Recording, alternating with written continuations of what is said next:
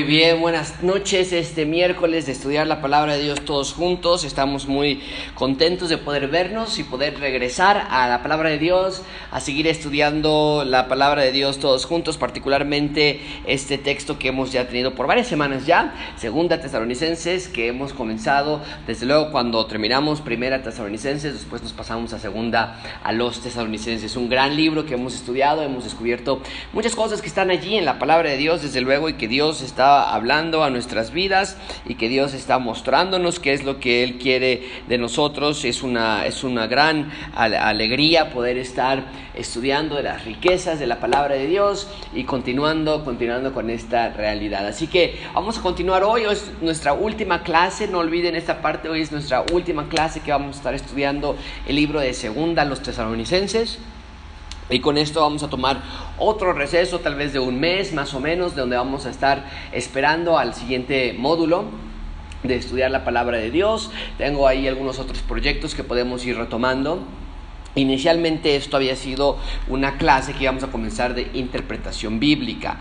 Y si no mal recuerdo sí tuvimos una por lo menos eh, miércoles en la noche, aquí estuvimos estudiando, si no mal recuerdo, pero tuvimos que interrumpirlo desde luego por todo lo que la pandemia y demás, eh, quise yo detenerme de, ese, de, esa, de esa serie de interpretación bíblica, un, libro que estoy llevando para, para estudiar este, este trabajo, me quise detener y comenzar a estudiar la Biblia, pero si esto se continúa alargando y no podemos estudiar de manera presencial, vamos a regresar a, ese, a, ese, a esa a ese módulo de interpretación bíblica, unas reglas de hermenéutica, cómo vamos a interpretar las escrituras y hemos, lo hemos hecho ya en práctica, ahora podremos ir a una parte teórica donde vamos a darles a ustedes reglas, donde vamos a darles a ustedes los, las herramientas para interpretar la Biblia de manera adecuada. Bien, pero hoy entonces cerramos este módulo.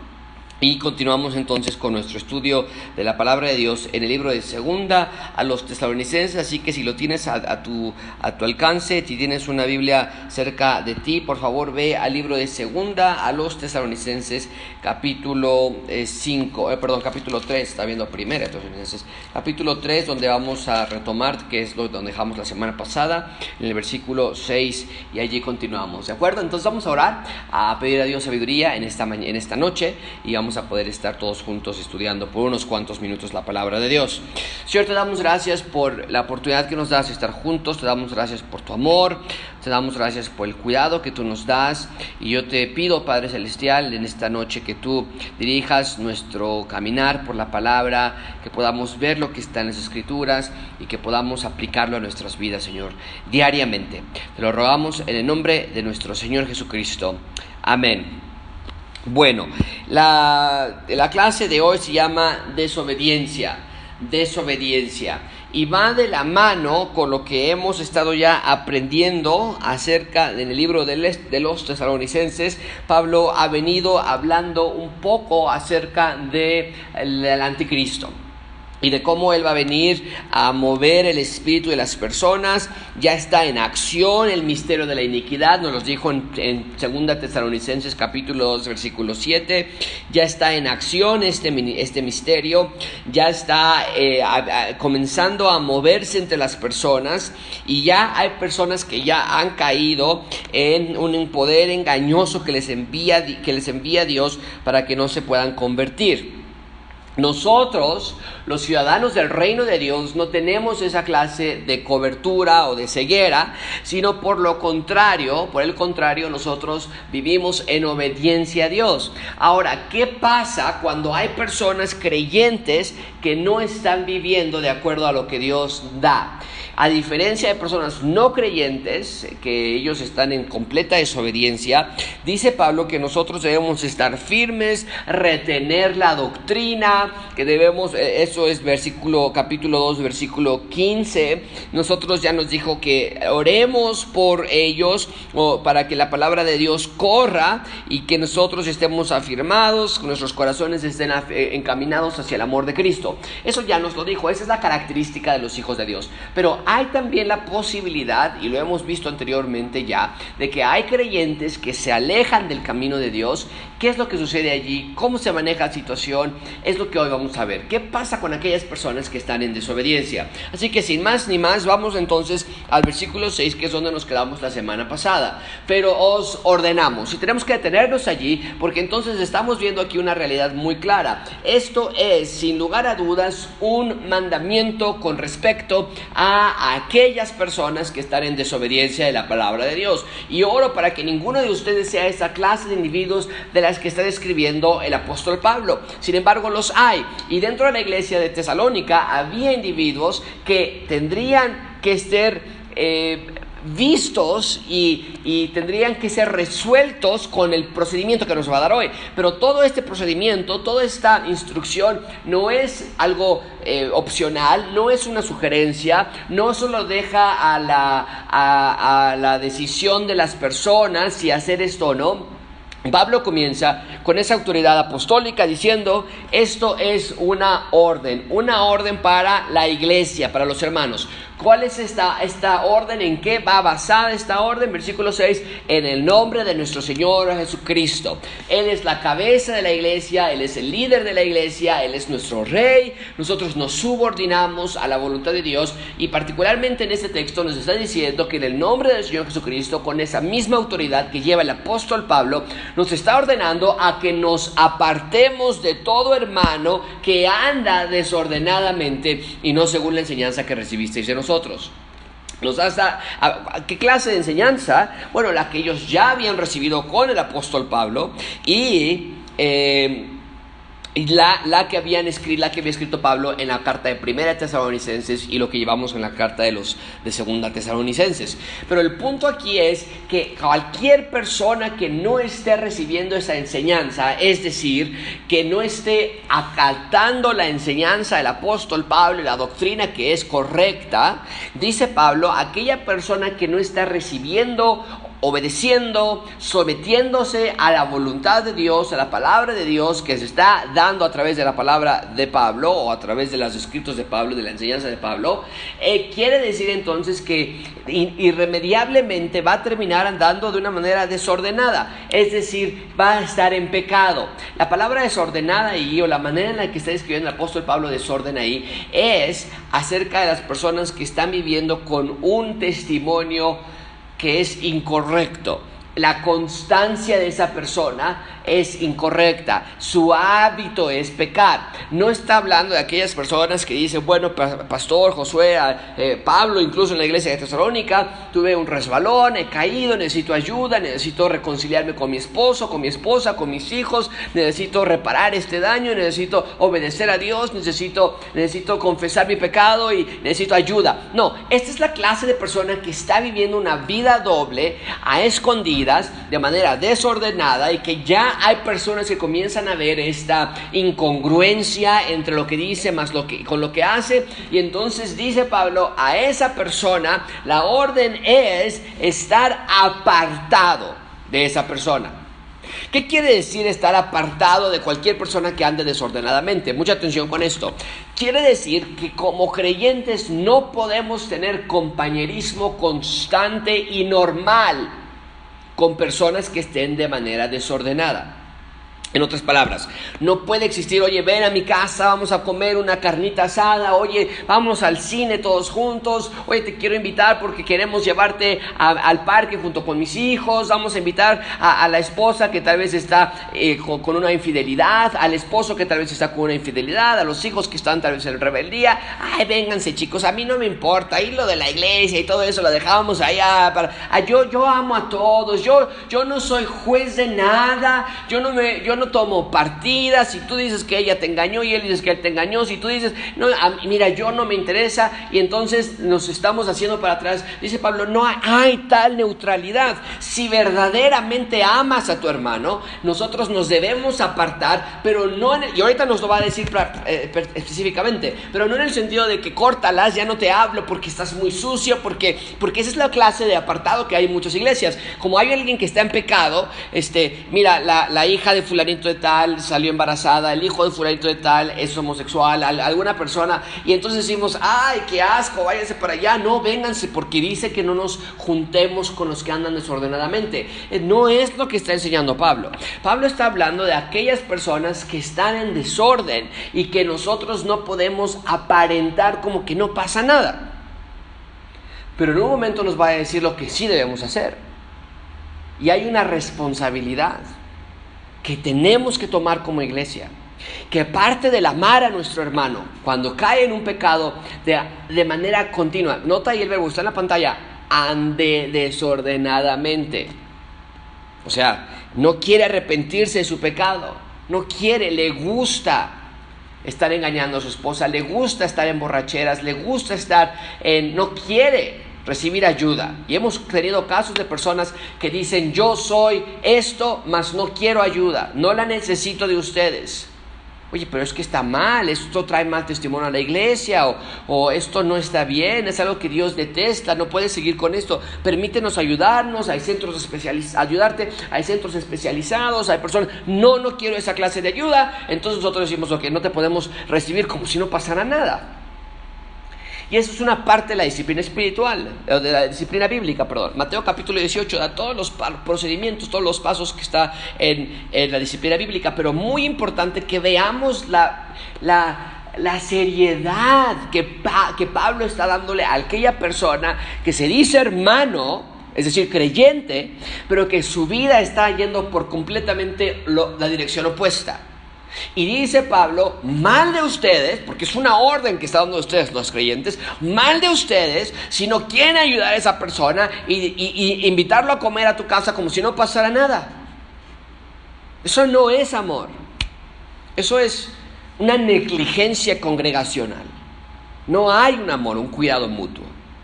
Donde el acercarse debe ser no para decirle, ay, mira, pues, esa señora está medio loca, tu esposa está medio loca, pues, yo sí te creo a ti, amigo, yo te creo a ti. Yo, yo estoy contigo hasta la muerte y aún si fuera verdad, no te voy a... Oye, eso no es ayuda. Eso no es nada de ayuda. Oye, amigo, porque te amo, porque te quiero, porque te aprecio y porque la Biblia me lo manda, tengo que decirte, está mal lo que estás haciendo con tu esposa. No puedes hacer eso. Necesitas regresar con ella, necesitas pedirle perdón, lo que sea, ¿no? El, el ejemplo que haya sido la situación. Pero no podemos ignorarlo.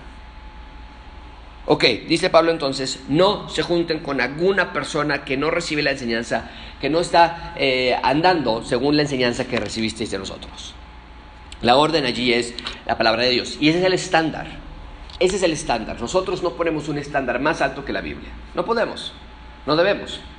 Entonces, si yo digo, bueno, es que a mí me gusta que el color rojo, como hoy me viene rojo, el rojo es el color de la sangre de Cristo y es el color de la modestia y todas las mujeres deben poner faldas y, ropa y bufandas y sombreros rojos y hasta que llegue a una cola de cuatro metros de atrás, ¿no? Eso no lo dice la Biblia. Aquí Pablo está hablando acerca de las ordenanzas, enseñanzas que recibieron de parte de Dios. Y aunque hay principios bíblicos que podemos adaptar o no, hay una flexibilidad en preferencias con respecto a qué hacer en ciertas ocasiones o no. Esto es algo que está sucediendo mucho en este momento, es la pandemia. Hay iglesias que están diciendo ya tenemos que abrir. Es la voluntad de Dios que abramos. Hay iglesias que estamos diciendo no, no vamos a abrir. Es la voluntad de Dios que nos sometamos a nuestras autoridades. No es lo más conveniente, no es lo más cómodo tener que celebrar nuestras este, celebraciones a través de cuestiones virtuales, pero está bien sufrir por causa de Cristo. Y hay, iglesias que dicen, no, pero es que es necesario. Y hay cierta flexibilidad, porque la Biblia no dice, en caso de pandemia, van a hacer esto, esto y esto si fuese así el caso, entonces tendríamos que obedecer. Pero hay cierta flexibilidad. Pablo aquí está hablando de las cosas que están claramente enseñadas, claramente dadas, y que aquella persona que no está andando de acuerdo a esos patrones morales y de mandamientos, esa persona tiene que ser señalada y nos tenemos que apartar de ella en cuestión de, una, de un compañerismo normal. Mucha atención con eso. No quiere decir que si ves a tu hermano en la, supongamos, ¿no? Que eh, no sé, ah, el ejemplo de la infidelidad es el más sencillo de, pensar, pero tal vez pensar en otro ejemplo en el camino. Pero supongamos que, bueno, vamos por otro lado. Hay alguien, hay, hay disciplina bíblica con personas que tienen el pecado de la murmuración, por ejemplo. Ya descubrimos que esa persona está murmurando contra, y no se quiere arrepentir, murmuró contra ella, blasfemó contra ella, este, o, eh, hizo alguna mentira, o está, lo que sea, ¿no? Y, ya lo identificamos, ya sabemos que, dijo fulanita que es, él es, este, trabaja allá y no es verdad, y dijo fulanito que él, eh, bueno, esa persona entonces la vemos en la calle y no quiere decir, ay, vete, vete, vete, vete, no te me acerques. No, está hablando acerca de cuando lo veas, no le digas, amigo, ¿qué onda? ¿Cómo has estado? Ay, con todos esos chismarajos que hay en la iglesia, qué barbaridad, ven, vamos aquí a Vips y ahorita nos echamos una sopa. No, dice cuando lo veas. Oye, eso, el pastor, la iglesia, yo, te extrañamos, extrañamos verte y extrañamos verte bien. Extrañamos ver tu compañerismo eh, bíblico, porque el compañerismo en la iglesia y entre los hermanos siempre gira alrededor de este libro. No alrededor de la comida, no alrededor de las fiestas, no alrededor de... No.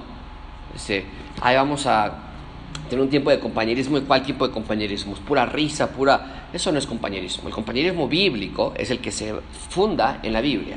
Y cuando tú ves a esa persona y dices, oye, yo quiero que, yo quiero decirte esto que está en mi corazón, ese pecado de murmuración, que tú andas murmurando contra todo el mundo, está mal tengas o no tengas razón, no puedes murmurar detrás de sus espaldas y mezclas verdad con mentira. Te animo a que te arrepientas porque te extrañamos y qué mejor que tengas una relación restaurada, en fin, ¿no? E, eso significa estar en apartarse del hermano o de la hermana, no necesariamente hablando de que vete de aquí, yo no te quiero ver, sino que cuando lo veas sí tengas un interés genuino por su bienestar y por su salud. Versículo 7. ¿Por qué? Porque vosotros mismos sabéis de qué manera debéis imitarnos.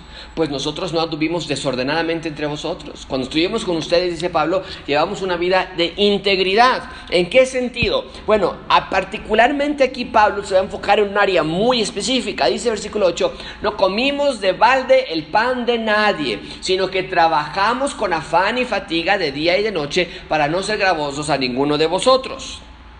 ¿Qué estás diciendo Pablo? Cuando estuvimos con ustedes, no estuvimos pidiendo dinero, no estuvimos pidiendo recursos. Mucha atención con eso. No estuvimos pidiendo recursos ni dinero de personas o de ustedes para nosotros, sino que trabajamos. Dice ahí el texto con afán y fatiga para no ser gravosos a ninguno de vosotros. Y ahí es un dato muy importante. A veces nosotros decimos, es que no sé si debo trabajar para agradar a Dios, que Pablo lo hizo con afán y fatiga. Se ocupó y se ocupó al cansancio, hasta el decir, como tal y como lo había prometido Dios a Adán, vas a comer del sudor de tu frente. ¿Qué quiere decir eso? Que la vida en la tierra va a ser complicada. Y Pablo lo estaba experimentando. Lo que está diciendo es, yo trabajé para la gloria de Dios. ¿Por qué? ¿Cómo es para la gloria de Dios? Porque yo trabajé, trabajé, trabajé con afán y fatiga para predicarles el Evangelio y no ser gravosos a ustedes. ¿Por qué? ¿Qué es lo que estaba pasando? Versículo 9, no, como no, como porque, no porque no tuviésemos derecho, sino por daros nosotros mismos un ejemplo para que nos imitaseis. Entonces Pablo comienza a ir de lo general Apártense de todo hermano que anda desordenadamente. Nosotros les fuimos un ejemplo. Nosotros trabajamos. Nosotros les dejamos un patrón que seguir. ¿En qué sentido? ¿Para qué me tienen que imitar? Porque había personas, dice, porque también cuando estábamos con vosotros les ordenábamos, si alguno no quiere trabajar, tampoco coma. ¿Qué es el punto? Había personas en la iglesia de Tesalónica que decían, el Señor ya viene, estaba esta enseñanza de que el Señor ya vendría o ya estaba por llegar o ya había llegado. Y entonces decían, ¿para qué trabajamos? Vamos a acostarnos, vamos a esperar que llegue el día del Señor, no pasa absolutamente nada. Y Pablo mismo dice, yo estaba allí y yo trabajaba con, con afán y fatiga. Y ese era el ejemplo que ustedes tenían que imitar. Pero hay personas que están metiendo falsas enseñanzas en la iglesia. Versículo 11, porque oímos que algunos de entre vosotros andan desordenadamente. ¿En qué área particularmente en este texto? No trabajan en nada sino entremetiéndose en lo ajeno. Había personas flojas, había personas que estaban nada más sacándole a la iglesia, pidiendo cosas, pidiendo dinero, pidiendo recursos, sin que ellos imitaran, dice Pablo, no nos están imitando, les dejamos el ejemplo y no lo están imitando, sin que ellos imitaran el trabajar con afán y fatiga. Entonces, mucho cuidado cuando nosotros encontramos a algo así. Dice, dice Pablo, no se junten con ese tipo de personas. ¿En qué sentido? Vuelvo a lo mismo. ¿En qué sentido? Que no, lo, que no actuamos como si no pasa nada. sino que les digamos, oye, eso está mal. No puedes estar andando desordenadamente, no trabajando, metiéndote en problemas con todos. Y aparte te estás entrometiendo en lo ajeno, una persona ociosa, que no trabaja, que no tiene su plan para su vida, claro que va a estar entrometiéndose en lo ajeno. Chismes, murmuraciones, contienda, división. ¿Por qué? Porque vas a ir con personas, oye, me das esto, no, no tengo, ay, esto es un malvado, mira, es que el de allá no me quiso dar y, ay, vente, ¿por qué no te quiso dar el hermanito de ayer no te quiso dar? No, no me quiso nada, a ver, yo te doy esto y, después de un tiempo, ay, ya tú no me das nada y te lo habita y andan ahí haciendo totalmente una red de, de mentiras, de chismes. Y dice Pablo, esas personas no están bien. Versículo 12, a los tales, a esas personas, les mandamos y exhortamos por nuestro Señor Jesucristo que trabajando sosegadamente coman su propio pan. No se coman el pan de otras personas. Si ustedes pueden trabajar con afán y fatiga, vean esas dos partes, es que es muy cansado. Pues dice Pablo, yo también me cansé. Es que es muy difícil. Pues yo también me afané. Y así le tenemos que entrar. Pero come tu propio pan. No andes robando el pan de otros. No andes robando el pan de otros. ¿Por qué? Porque no es lo correcto, no es el ejemplo que dio Pablo. Ahora, esto trae una palabra de, cuidado, de advertencia a, a, la iglesia de tesalónica. Vosotros, hermanos, no os canséis de hacer bien. En otras palabras, aún a sabiendas de que hay extorsionadores o hay personas que abusan del sistema, nosotros como creyentes continuamos haciendo bien. Entonces comenzamos a ver ciertas cualidades, ciertas eh, características en individuos que están chupando ayuda, que están chupando recursos, que están chupando dinero. Nosotros no participamos más en eso, pero no quiere decir que cuando venga una necesidad no vamos a apoyar de otra persona. No, no de este. Este dice Pablo, no se junten con él, trabajen con él, ahorita nos va a decir cómo. Pero cuando venga otra situación, no digas, ay, no, yo para aquí cada vez me decepcionan, cada vez que doy, me después andan pidiendo más. Y dice Pablo, no, no, no, no, no. No nos cansemos, porque hay personas que sí en efecto necesitan ayuda, que sí en efecto necesitan apoyo. Versículo 14. Si alguno no obedece a lo que decimos por medio de esta carta, a ese señaladlo. O sea, no hagan algo genérico. Todas las iglesias son mal. No, no todas las iglesias. Todos los pastores son abusivos. No, no todos los pastores. Todos los que nos piden dinero son mentirosos. No, no son, entonces es cierto. A la persona que se le encuentre, dice Pablo, a ese señaladle. Y no os juntéis con él para que se avergüence. Hay un propósito. Y avergonzar allí no está hablando acerca de hacerle bullying. No van a poner ahí en Facebook, aquí está el señalado, ¿no? Y ponerlo en WhatsApp, en sus grupos, y el, malo, el, No, está hablando que se avergüence en el espíritu, que, se arrepienta, que, que al ver la reacción de sus hermanos en Cristo, él pueda ver de la misma manera, por cierto, que Adán y Eva se avergonzaron de estar desnudos cuando ellos descubrieron o fueron descubiertos por Dios, ¿recuerdas eso? No fue un avergonzar de bullying de parte de Dios, ah, mira que no tienes ropa. Fue un avergonzar de darse cuenta de su pecado. Y es la, es la misma idea que está diciendo aquí Pablo, que nosotros no, no le hagamos como si no pasa nada, sino que podamos demostrar en amor, y ahorita nos va a decir en amor, porque es nuestra familia, es nuestro hermano en Cristo, si es que realmente es un creyente. Y esta, muchas, muchas veces esto va a demostrar si realmente son salvos o no. Pero si realmente son creyentes, son nuestros hermanos y queremos que se avergüencen de su pecado, no con nosotros, sino con Dios. Y que puedan ver está mal esto que estoy haciendo. Manipular o mentir o lo que sea. En este caso está hablando de manipulación. Manipular a las personas por querer más, no trabajar y, denos, denos, denos, denos. Ya no, ya no quiero trabajar, necesito ayuda porque soy pobre. Es lo que está diciendo aquí Pablo. Pero se aplica a muchos a otros rubros. Muchos otros rubros. Infidelidad, mentira, soberbia. Nunca voy a se va a pasar por alto este pastor en Estados Unidos, Mark Driscoll. Un pastor reformado, aparentemente buena doctrina en Seattle, y los ancianos de la iglesia, los pastores de la iglesia, usando este texto, lo señalaron y lo quitaron del pastorado. ¿Por qué? ¿Se metió con la secretaria? No. ¿Por qué? ¿Se metió con la... No, nada. ¿Le encontraron pornografía? No. ¿Qué fue la razón por la que quitaron a este pastor de miles y miles de personas en su iglesia?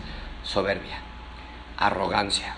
Estos ancianos, este pastor, estos pastores de esta iglesia, bien se dieron cuenta que una persona que anda desordenadamente, y habían visto que esta persona, y así lo pusieron, puedes buscar Mark Driscoll en internet, por qué lo sacaron de su iglesia, fue por ah, soberbia, por falta, por una falta, le pusieron a ellos un espíritu no, eh, que, se le puede enseñar, no quería aprender nada, y se acercaban a él, pastor, usted está, no, ustedes están mal, los pastores dijeron, no tenemos otra alternativa, más que señalarlo y, se avergonzó de su pecado, lo reconoció y hoy está pastoreando en otro lugar. Algunos debaten si debería estar pastoreando otra vez o no. Pero el punto es que los ancianos ahí hicieron bien su labor. Este, este versículo se aplica a muchas otras áreas. Versículo 15. Mas no le tengáis por enemigo, ¿viste? Ahí está. Aquí está lo que Pablo está diciendo. Hey, ahora, no es que ustedes no, no se... En tratar de ayudarlo, ustedes no cometen un pecado. No es su enemigo. ¿Cuál es la contraparte enemigo? Su amigo, es su hermano en Cristo. Amonestadle. Ese es el punto. Ay, me encanta este versículo. Porque no es que no lo amamos, es porque lo amamos. Le estamos amonestando. Le estamos diciendo, regresa, por favor, por tu bien. No por el mío. Tal vez hablaste mal de mí, pero ¿qué es lo que Pedro nos va a enseñar en unas cuantas semanas? Por favor, ah, me encantaría poder llegar a ese texto. La el amor, el perfecto amor cubre multitud de pecados. Entonces, me lastimaste, me heriste, yo te perdono. El amor que Cristo me ha dado se, se eh, llega también a ti y te perdono, pero por tu propio bien. Tienes que arrepentirte tú. Aquí ya no se trata de que, a ver, ¿cuándo me va a venir a pedir perdón a mí el hermanito de allá? No, por favor. Estamos hablando de su propio bien, porque es mi hermano. Y yo veo la, dirección que está tomando esa persona. Y, versículo 16, claramente para entender esta realidad, el mismo Señor de paz. Ve la cualidad que Pedro, ah, perdón, que Pablo eh, apunta en este versículo. El Señor de paz. Os dé siempre paz. O sea, estamos hablando de una amonestación, estamos hablando de, un de una confrontación. ¿Qué hacemos con la persona que anda desordenadamente? Es que no sabemos si le tenemos que decir. Dice Pablo, sí háganlo, márquenlo, señálenlo. Pero que Dios nos dé paz, que seamos pacíficos. Y parte de traer paz a esta tierra es hablar con la verdad. ¿No es cierto? ¿Cómo puedes hacer que una persona, cómo puedes ser tú realmente una persona pacífica cuando ves a alguien que está en desorden? Bueno, si esa persona está en desorden y pues, si pusiéramos su vida en una gráfica, ese desorden sería por todos lados. ¿Cómo puedes agarrar esa curva y tratar de aplacarla? Bueno, nosotros no somos Dios, desde luego, pero Pablo está diciendo, ¿realmente quieres ser pacífico? Ayuda a ese hermano a que su vida que está en desorden se tranquilice y esté en paz. Traiga paz con todos y que ustedes estén en paz, perdonando, siendo perdonados, amándose los unos a los otros, obedeciendo a Dios, que Dios les dé paz a ustedes, que Dios les dé paz a ellos, que Dios traiga paz a la congregación, que haya paz sobre todos y con todos el Señor sea con todos vosotros. Y después Pablo dice, las salutaciones de mi propia mano, de Pablo, que es el signo en toda carta mía, así escribo, la gracia de nuestro Señor Jesucristo sea con todos vosotros. Amén. Bueno, ahí lo tenemos y es lo que necesitamos todos nosotros, ¿no es cierto? La gracia de nuestro Señor Jesucristo. Así que te animo, hermano, te, animo, hermana, que pienses en esto y que evalúes tu vida. ¿Cómo está tú? Nunca voy a olvidar esa ocasión en la que una persona estaba en pecado y se le llevó a disciplina bíblica hace muchos años en una iglesia y, y yo estaba presente ahí cuando alguien se levantó y dijo, yo opino que eso está mal porque el pastor estaba diciendo, miren, esta hermana o este hermano, no recuerdo que haya sido el, problema, no importa eso, está en pecado y, no quiere arrepentirse y, se levantó esta persona, yo no, yo opino, yo opino que está mal, el que sea libre de pecado, que aviente la primera piedra. y se sentó. Pero eso fue suficiente para traer división, discordia. Y no debe ser así. La palabra es clarísima al respecto. ¿Qué es lo que tenemos que hacer? Cuando hay alguien en desorden, no es aventarle piedra. En efecto, el que esté sin pecado, aviente la primera piedra. Si lo que quieres es matarlo, si lo que quieres es humillarlo, si lo que quieres es atacarlo, claro, el que sea libre sin pecado, aviente la primera piedra. Pero ¿qué es lo que el Señor Jesucristo quiere? Restauración. Y el que esté con pecado, que sea ayudado con sus hermanos en Cristo, que pueda ser apoyado y que pueda ser traído de regreso.